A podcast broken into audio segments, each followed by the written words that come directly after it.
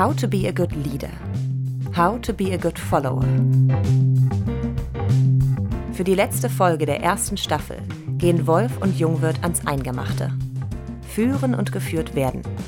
Wer mag das schon in der deutschen Wissenschaftslandschaft? Und dennoch ist Führung notwendig, weil die schnelle, zeitkritische und exakte Passung von verschiedenen Entscheidungsfeldern einer zentralen und unmittelbar umsetzbaren Entscheidung bedarf.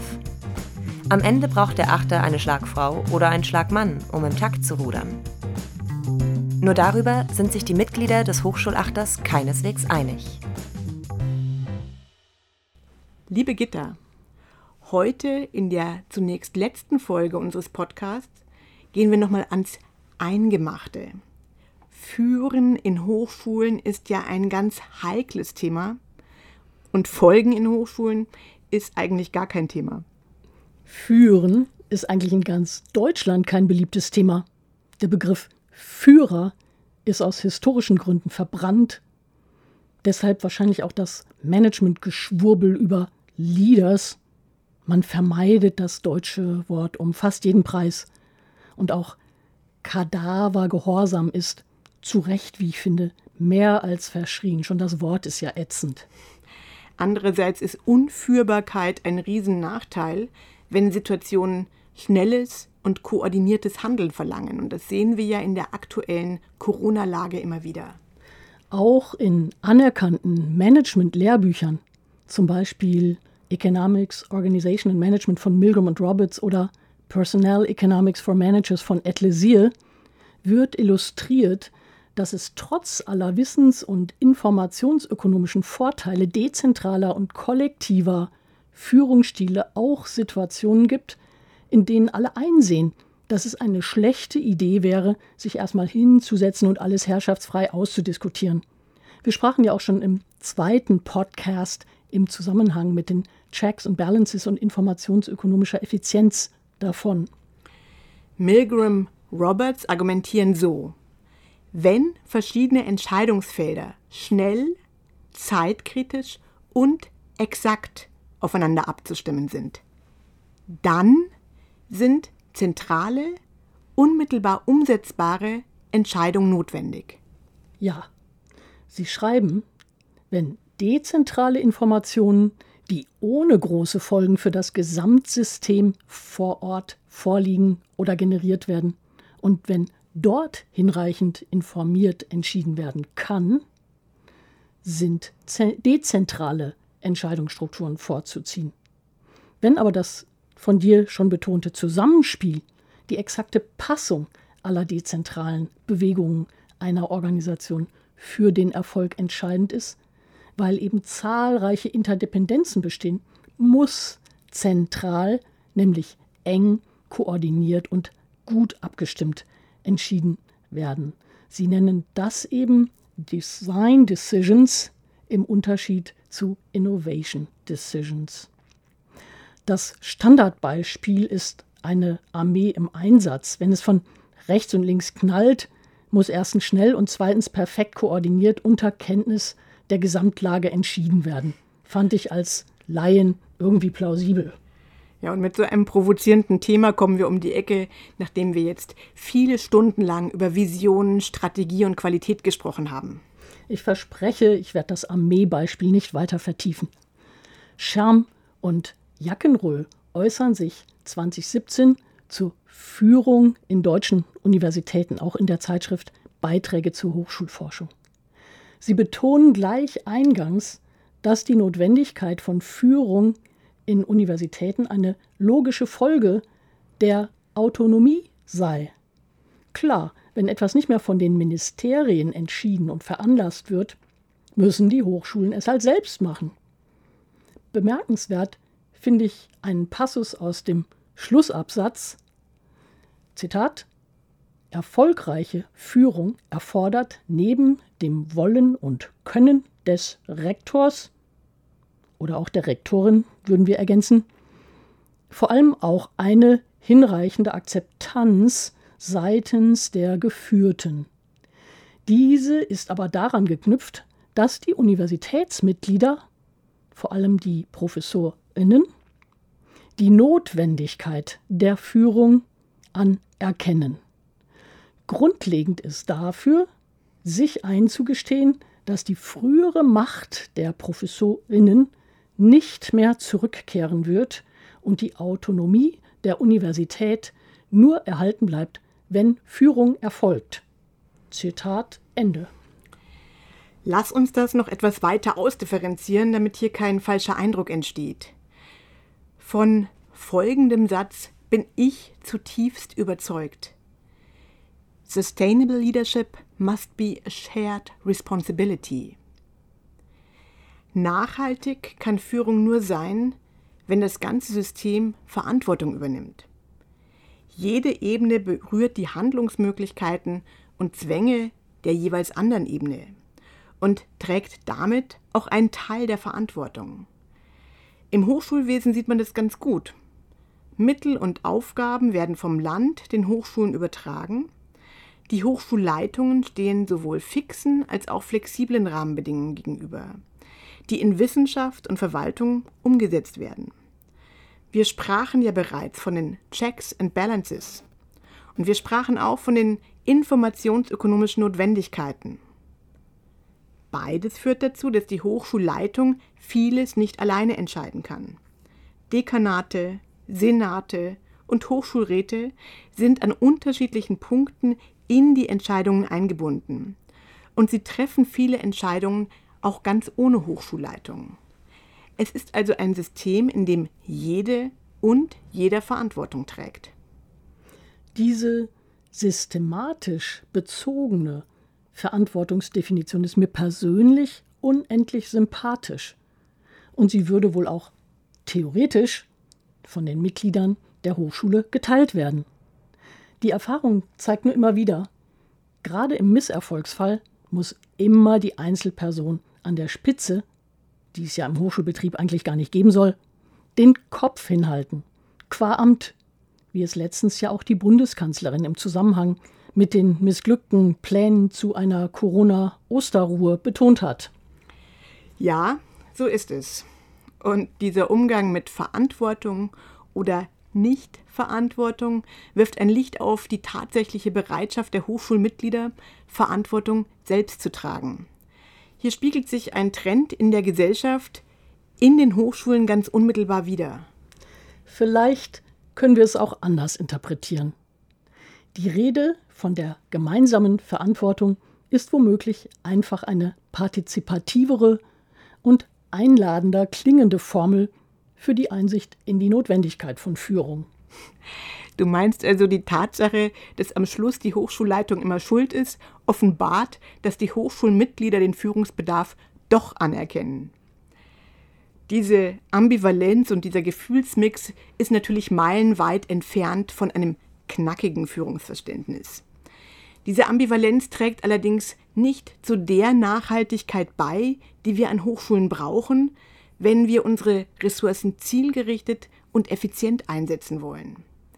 Hier brauchen wir eine Kultur der geteilten Verantwortung und deswegen müssen wir auch immer wieder das Thema Good Follower hereinnehmen. Es ist gut, dass du auch mit der Formulierung von Scherm aus dem Jahr 2004 auf Nachhaltigkeit verweist. Wir hatten ja schon über die Langlebigkeit von Hochschulen gesprochen. Die meisten Prozesse an Hochschulen sind tatsächlich langsam. Und das mit oft gutem Grund. Die Mitglieder eines Kollegiums bedenken ihre Auswirkungen auf eine langlebige Organisation und auch auf ihre jeweilige eigene Position darin gründlich und sie diskutieren auch gerne ausführlich. Und das ist grundsätzlich gut, auch wenn die Prozesse oft langsam und langwierig werden. Andererseits ist eben doch mitunter Druck im Kessel. Zum Beispiel dann, wenn Förderungen kurzfristig eingesammelt oder strukturelle Maßnahmen kurzfristig umgesetzt werden müssen. Und das mitunter gegen Partikularinteressen innerhalb der Organisation. Und diese Situation offenbaren, ob Good Leaders mit Good Followers zusammenarbeiten. Und zwar aus der Einsicht zusammenarbeiten, dass diese Art von Governance unter bestimmten Bedingungen sinnvoll ist. Die Bedingungen sind ja klar definiert und allen Beteiligten bekannt. Ja, hierarchische Führung ist gewissermaßen Teil eines Regelsets. Es ist eben der für bestimmte Bedingungen in der Gesamtorganisation als sinnvoll erachtete Governance-Modus. Für andere Bedingungen eben andere. Und wichtig ist, Führung steht nicht über den Regeln, sondern ist Teil davon und hält sich ebenso wie alle anderen daran. Dieses Phänomen der regelgebundenen Unterwerfung kennen wir ja aus anderen Zusammenhängen. Ja, Menschen unterwerfen sich freiwillig Regeln, weil sie merken, dass das Vorteile hat. Zum Beispiel einer roten Ampel oder dem Rechtsfahrgebot. Das war übrigens auch Thema meiner Doktorarbeit vor mehr als einem Vierteljahrhundert.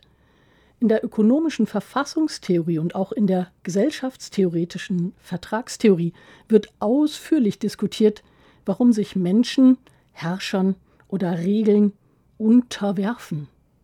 Und leichter fällt das eben, wenn Regeln und Herrschende selbst gewählt sind. Ja, das ist natürlich das Grundprinzip der Demokratie. Und oft wird vergessen, dass Führen in einem solchen Sinne ja eigentlich auch dienen ist. Ministrare heißt dienen, habe ich in meiner Ministerinnenzeit oft gesagt. Wenn man Präsident analog übersetzt und interpretiert, hat das auch was rein Funktionales, wenig Erschreckendes. Da sitzt halt jemand vor. Muss ja jemand tun. Etwa so, wie ein Drachenboot ein Schlagmann oder eine Schlagfrau braucht. Naja, jetzt machen wir die Führung in der Wissenschaft vielleicht doch etwas zu klein. Man kann ja dabei doch mehr gestalten als der Trommler auf dem Bötchen. Rektor heißt ja durchaus auch Lenker und Leiter. Und wir reden ja gerne von der Hochschulleitung. Damit meinen wir manchmal das ganze Leitungsteam und manchmal eine Person. Und bei Rektorinnen oder Präsidentinnen der staatlichen Unis in Deutschland ist es ja eigentlich immer so, dass sie aus dem Kreis der Profs kommen. Sie wissen also, wie es sich anfühlt, von der Unileitung geleitet zu werden. Meiner Erfahrung nach ist Führung vor allem in Veränderungsprozessen gefragt. Und da kann es dann auch mal mächtig knirschen im Gebälk. Hier kommt man allein mit Autorität, Kraft Amtes im Sinne von Max Weber nicht wirklich weit, sondern man braucht auch persönliche Überzeugungskraft. Im Management-Jargon die Gestaltungskraft von Charismatic Leadership. Hier geht es meiner Erfahrung nach darum, im Zweifelsfall immer mindestens eine zündende Idee mehr als andere zu haben und die den anderen idealerweise auch überzeugend vermitteln zu können. Gestaltungskraft verträgt sich schlecht mit einer Organisationskultur, in der nicht auch ambitionierte Veränderungen durchdacht und durchgeführt werden können. Doch gerade solche Veränderungsideen provozieren oft Ängste und Widerstände. Dabei schaden sich Menschen und Gruppen durch Nichtstun oft letztlich mehr als durch scheinbar mutige Veränderungen. Sie vergessen, dass der Rest sich weltlich verändert und der schöne alte Status letztlich eh hops ist. Kommen wir also wieder auf How to be a good leader und How to be a good follower. Du hast es ja schon in der Einleitung gesagt, Führen und Folgen sind heikle Themen. Vielleicht können wir noch konkreter erläutern, warum das gerade in Unis so ist. Hm. Naja, beides sind einfach einigermaßen neue Themen an Hochschulen, gerade an Unis. Sie kommen ja aus einer Tradition, in der es klassischerweise keine als solche wahrgenommene Führung und damit auch kein Folgen gab. Das können wir ganz leicht erklären. Es gab früher das Ministerium und ansonsten mächtige Lehrstühle. Bis vor wenigen Jahren spielten Präsidentinnen und Rektorinnen an Hochschulen vor allem eine repräsentative Rolle. Die Kanzlerinnen waren der verlängerte Arm des Ministeriums und entschieden über Budgetfragen.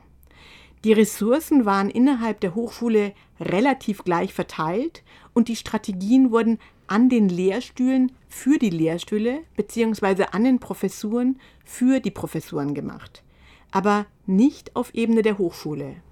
Soweit überhaupt jemand an so etwas wie Strategie dachte. Es war jedenfalls in den Worten des Wissenschaftsrates kollegiale Selbstorganisation in nahezu Reinform. Und genau so sind ja viele heutige Uni-Angehörige noch sozialisiert. An technischen Universitäten oder den Fachhochschulen bzw. den Hochschulen für angewandte Wissenschaften ist das oft anders. Da arbeiten ja auch viele Personen, die zuvor Industrieerfahrung gesammelt haben. Und die haben dann ein anderes Verhältnis zum Führen und geführt werden. Ja, unsere Kollegin Tanja Brühl betont immer wieder, wie schön pragmatisch der akademische Senat der TU Darmstadt arbeitet. Sie vergleicht das mit dem äußerst diskursfreudigen Senat der Goethe-Uni, den sie ja aus ihrer langen Zeit als Vizepräsidentin auch sehr gut kennt. Ich verstehe gut, was sie meint. Ich hatte ja den Vergleich zum Senat der ebenfalls technisch ausgerichteten Uni Magdeburg. Jedenfalls funktioniert dieses dezentral agierende Lehrstuhlsystem für Deutschland wohl lange ganz gut. Das Credo war, dass alle Hochschulen ein qualitativ gleichwertiges Bildungsangebot zu liefern hatten. Die FHs waren dabei eher anwendungs- und ausbildungsorientiert, die Universitäten wissenschaftlich und forschungsorientiert.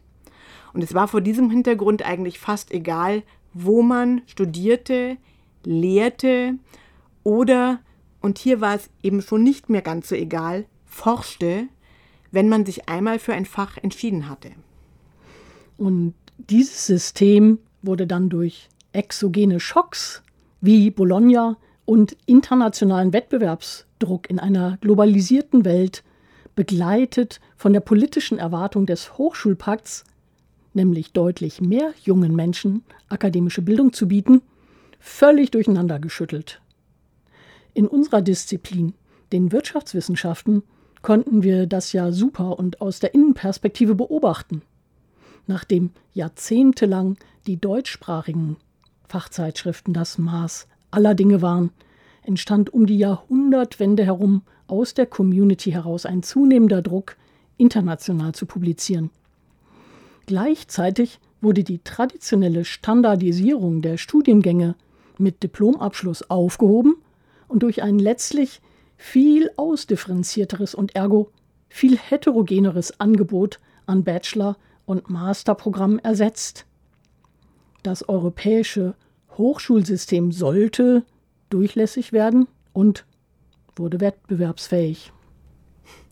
Es ist nicht verwunderlich, dass genau zu dieser Zeit das bayerische Hochschulgesetz verändert wurde und die Präsidentinnen deutlich mehr Macht bekamen.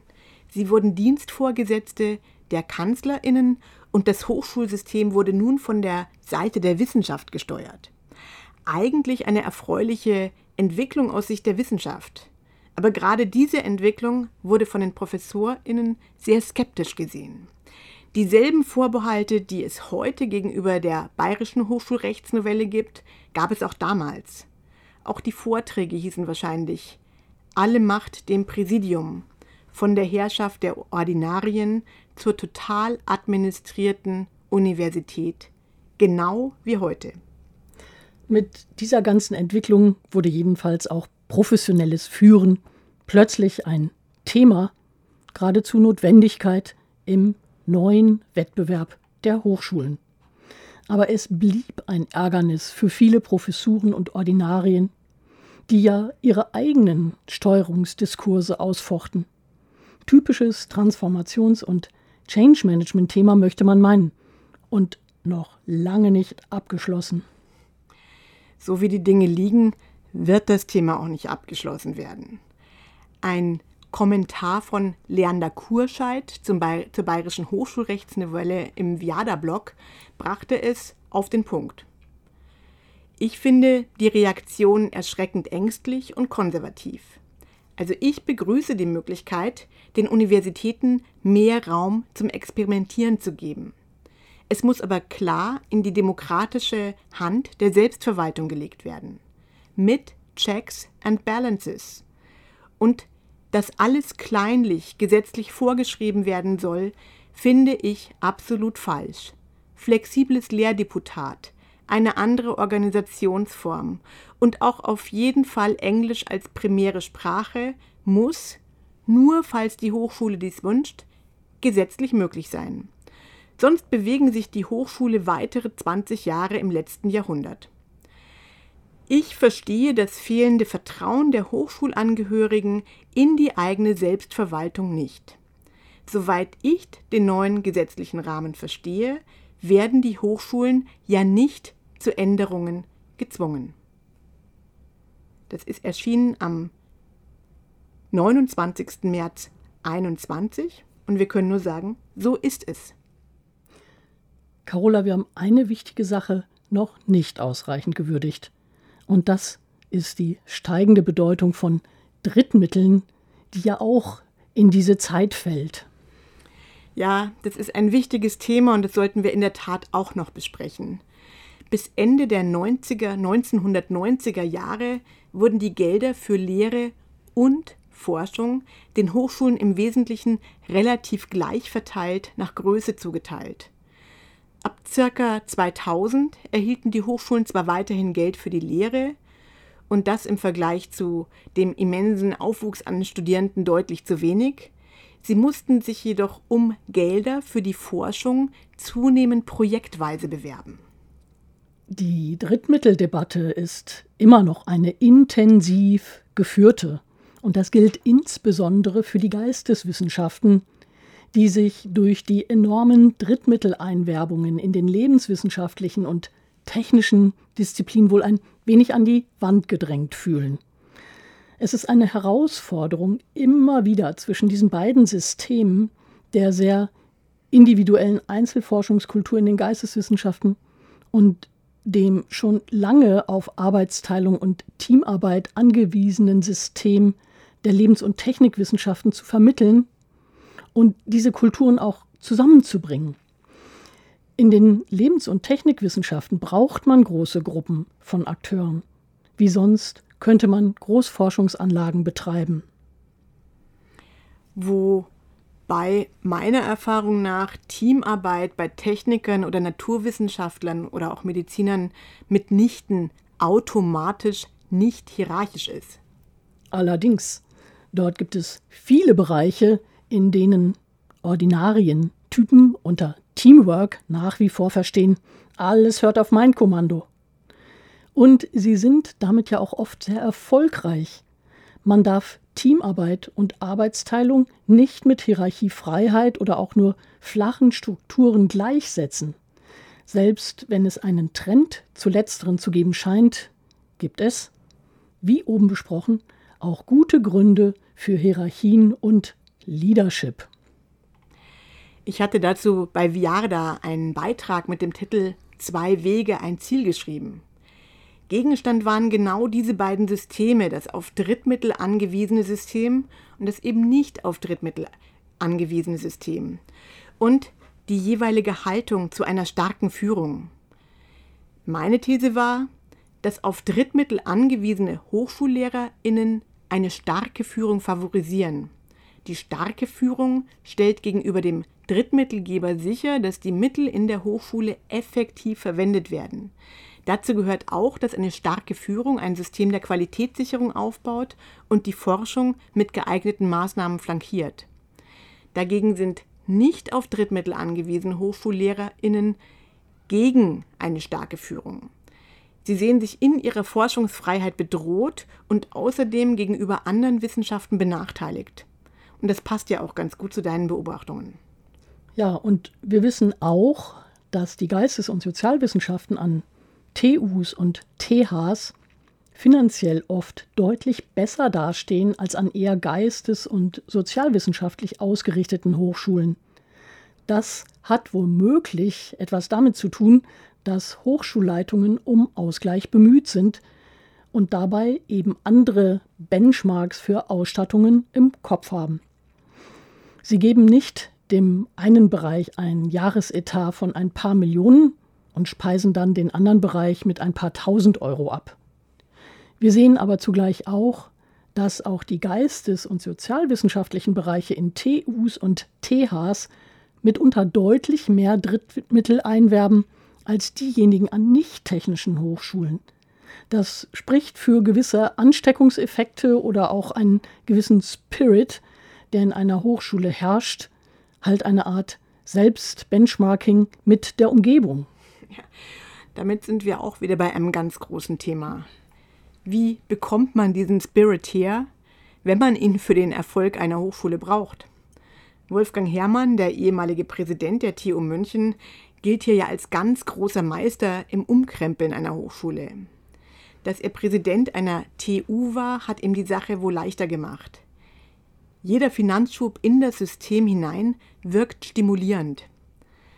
Bei den Geisteswissenschaften werden die mit Drittmitteln verbundenen administrativen und wettbewerblichen Begleiterscheinungen oft eher als störend und als die zusätzlichen Chancen überlagernd empfunden.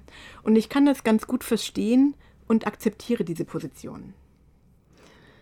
Wenn wir wieder zurück zu Good Leadership und Good Followership gehen, sollten wir vielleicht versuchen, beides zu definieren. Für Good Leadership erscheint das leichter. Jürgen Weibler hat gerade in einem schönen Beitrag zur digitalen Führung für das Roman Herzog Institut geschrieben, in dem er die Grundlagen der Führung darlegt. Wir finden durch den ganzen Text hindurch die Begriffe Beziehung, Kommunikation, Resonanz, gegenseitige Anerkennung der Identitäten als Führende und Geführte und die Feststellung, Führung bedeutet allgemein, dass jemand den Anspruch erhebt, die eigenen Vorstellungen zu denen von anderen zu machen.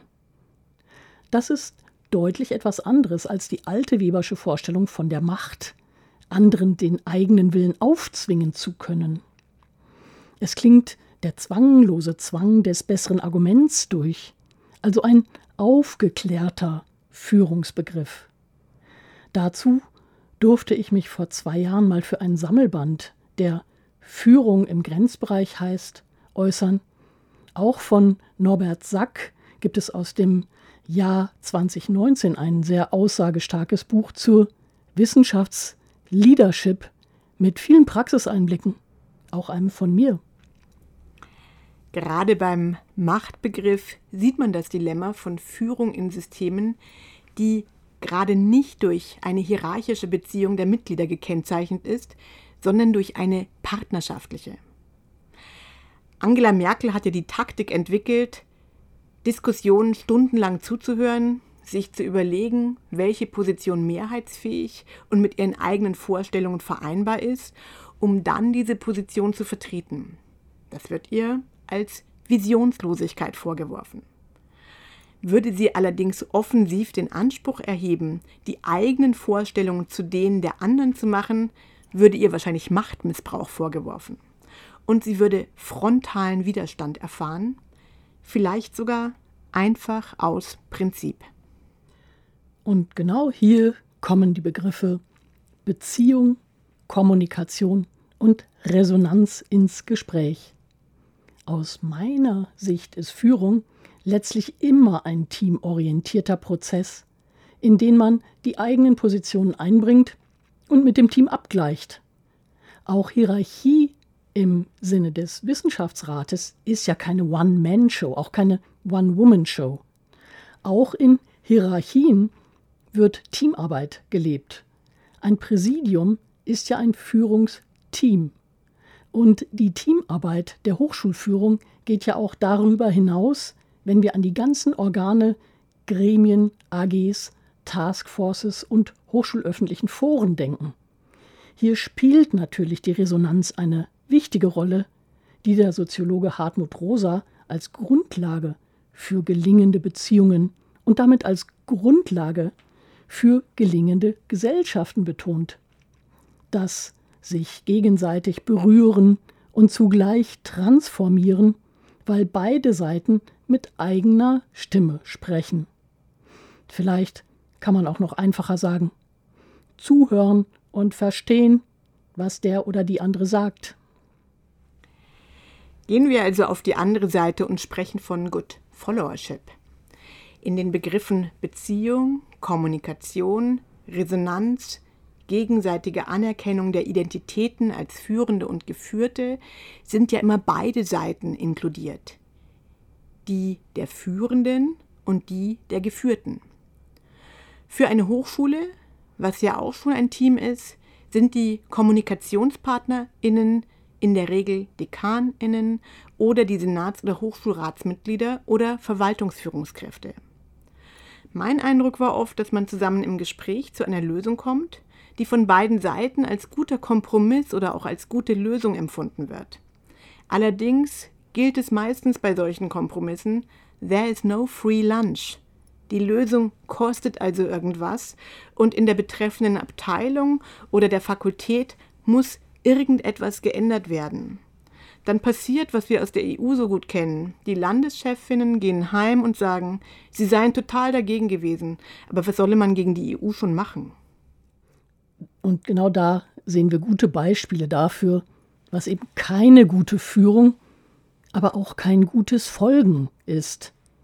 Die Landeschefinnen, genauso wie die Dekaninnen oder Senatorinnen, gehen dann eben nicht verantwortungsvoll mit der gemeinsamen Aufgabe Weiterentwicklung der Hochschule um. Sie folgen ihren eigenen Regeln nicht, ihren eigenen Beschlüssen nicht, sondern nehmen den leichten Weg und beschädigen so das Gesamtsystem. Und am Ende wundern sie sich, wenn alle Brüssel doof finden und die Briten sogar aus der EU austreten. Ja, solche Verhaltensmuster gibt es. Und hier gilt, das ist Mist, aber leider nicht selten. Auf der anderen Seite erleben wir aber auch in der Uni ein großes Bemühen um gute Kommunikation und ein gutes Miteinander von Seiten der Dekanate und Abteilungen und auch vom Senat. An der Goethe-Uni wurde das während der Corona-Zeit im großen Krisenstab deutlich. Der hat aus meiner Sicht super gearbeitet und alle einschlägigen Mandats- und Funktionsträger waren immer eingeladen und meist auch dabei, zeitweise weit über 60 Personen. Es ist vieles, wahrscheinlich viel mehr als in hierarchischeren Organisationen, von den Personen abhängig. Meine persönliche Erfahrung ist, miteinander reden hilft. Und zuhören. Viele sind ja doch offen für den zwanglosen Zwang des besseren Arguments und man lernt selbst auch immer dazu. Aber man schafft es gar nicht, so viel mit allen zu reden, wie man eigentlich will. In Krisenzeiten nimmt die extreme Diskursfreudigkeit, zumindest unter dem ersten Schock, meiner Erfahrung nach selbst an der Goethe-Uni dann auch mal ab. Zeit und Aufmerksamkeit bleiben immer viel zu knappe Ressourcen. Ja, die Facetten des Gelingens sind unterschiedlich und leider bleiben die Schwierigkeiten oft intensiver im Gedächtnis hängen als die gut laufenden Prozesse. Mir ist es wichtig, noch eine Seite oder eine Sache ganz deutlich anzusprechen. Und die habe ich erst im Nachgang so richtig verstanden. Es ist ja schwer, gute Führung an Hochschulen zu messen. Ist es der Mittelaufwuchs? Sind es die eingeworbenen Großprojekte? Sind es die Spendeneinkünfte aus der privaten Wirtschaft oder was ist es eigentlich? Am Ende geht es darum, die ganzen Nicklichkeiten des Tagesgeschäfts gut zu spielen. Das ist wahlentscheidend. Und die Wiederwahl ist zentral. Leider ist sie der Qualitätsbeweis, der nachhaltig zählt. Das klingt mir nun aber deutlich zu pessimistisch, liebe Carola. Und ich mag auch einfach nicht glauben, dass es nur um ein diffuses Wohlfühlgefühl der ganz kurz eigengedachten Eigeninteressen geht. Selbst wenn es mitunter so scheinen mag. Jedes Wahlamt ist aus meiner Sicht mit guten Gründen zeitlich begrenzt und letztlich kann immer als Qualitätsbeleg dienen, was man während dieser Amtszeit zustande gebracht hat. Ich selbst freue mich über vieles, was mir während meiner Amtszeit an der Goethe-Uni gelungen ist. Und ich glaube, das war eine gute Zeit für viele. Es waren ja auch immerhin sechs Jahre. Einperiodige Amtszeiten sind nicht unüblich weil viele Kolleginnen ja erst am Ende ihrer beruflichen Karriere in Präsidenten- oder Rektorenämter kommen. Meines Wissens nach war ich nicht nur die erste weibliche, sondern auch die bis dato jüngste Amtsinhaberin an der Goethe-Uni. Naja, also mich besorgt die Schwerfälligkeit des Systems in Anbetracht eines dynamisch sich entwickelnden Wettbewerbs um Ressourcen, der sich ja durch die Corona-Krise erheblich verschärft hat. Mich besorgt, dass Führung von manchen Hochschulen eben nicht als systematisch geteilte Verantwortung verstanden wird, sondern als Bedrohung der Freiheit. Diese Freiheit ist ja etwas unglaublich Wertvolles.